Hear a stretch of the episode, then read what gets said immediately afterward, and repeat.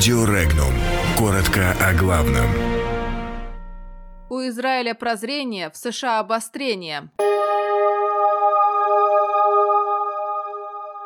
У Израиля внезапное прозрение.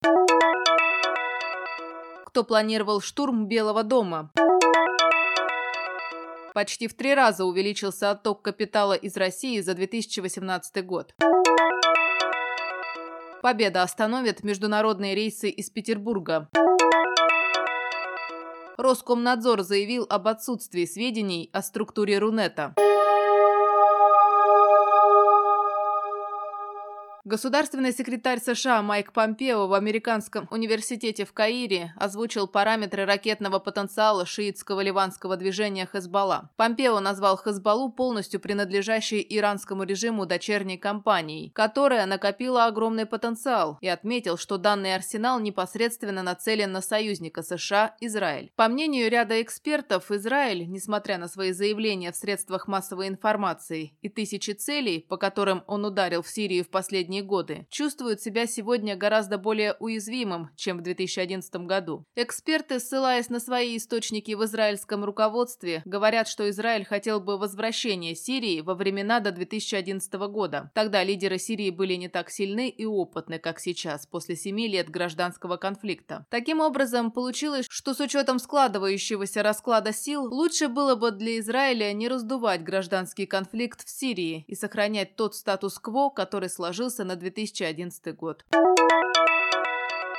В США по обвинению в подготовке нападения на объекты федерального значения, включая Белый дом, арестован 21-летний Хашер Джаляль Тахиб, житель штата Вирджиния. Сообщается, что местное правоохранительное агентство связалось с ФБР в марте 2018 года, после получения информации, что Тахиб стал придерживаться радикальных взглядов, изменил свое имя и планировал выехать за границу, на территорию под контролем ИГИЛ, организация деятельность которой запрещена в России. Тахиб сказал агенту ФБР под прикрытием, что хочет совершить нападение на территории США, на Белый дом и Статую Свободы. Он попросил агента достать оружие и взрывчатые вещества, необходимые для проведения атаки.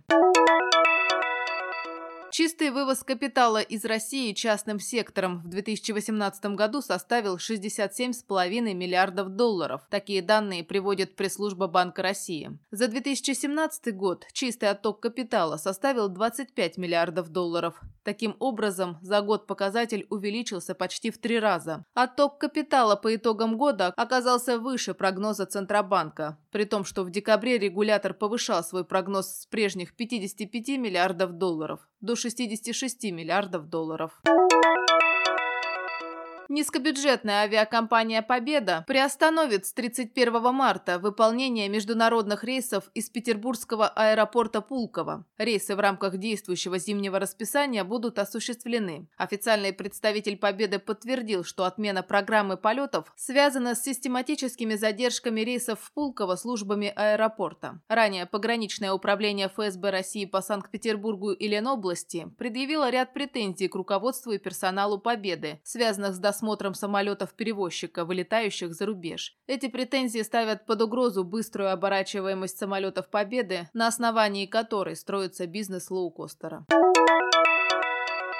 Законопроект об устойчивом Рунете содержит положения, позволяющие получать актуальные сведения о составе российского сегмента сети интернет и ее структуре, заявил замглавы Роскомнадзора Александр Панков. По его словам, сейчас интернет не застрахован от техногенных и рукотворных воздействий и достоверных сведений о составе сети связи общего пользования, о ее типологии, логической структуре российского сегмента интернета в распоряжении регулирующих органов нет. В целом Роскомнадзор поддерживает законопроект, направленный на обеспечение устойчивости российского сегмента интернета.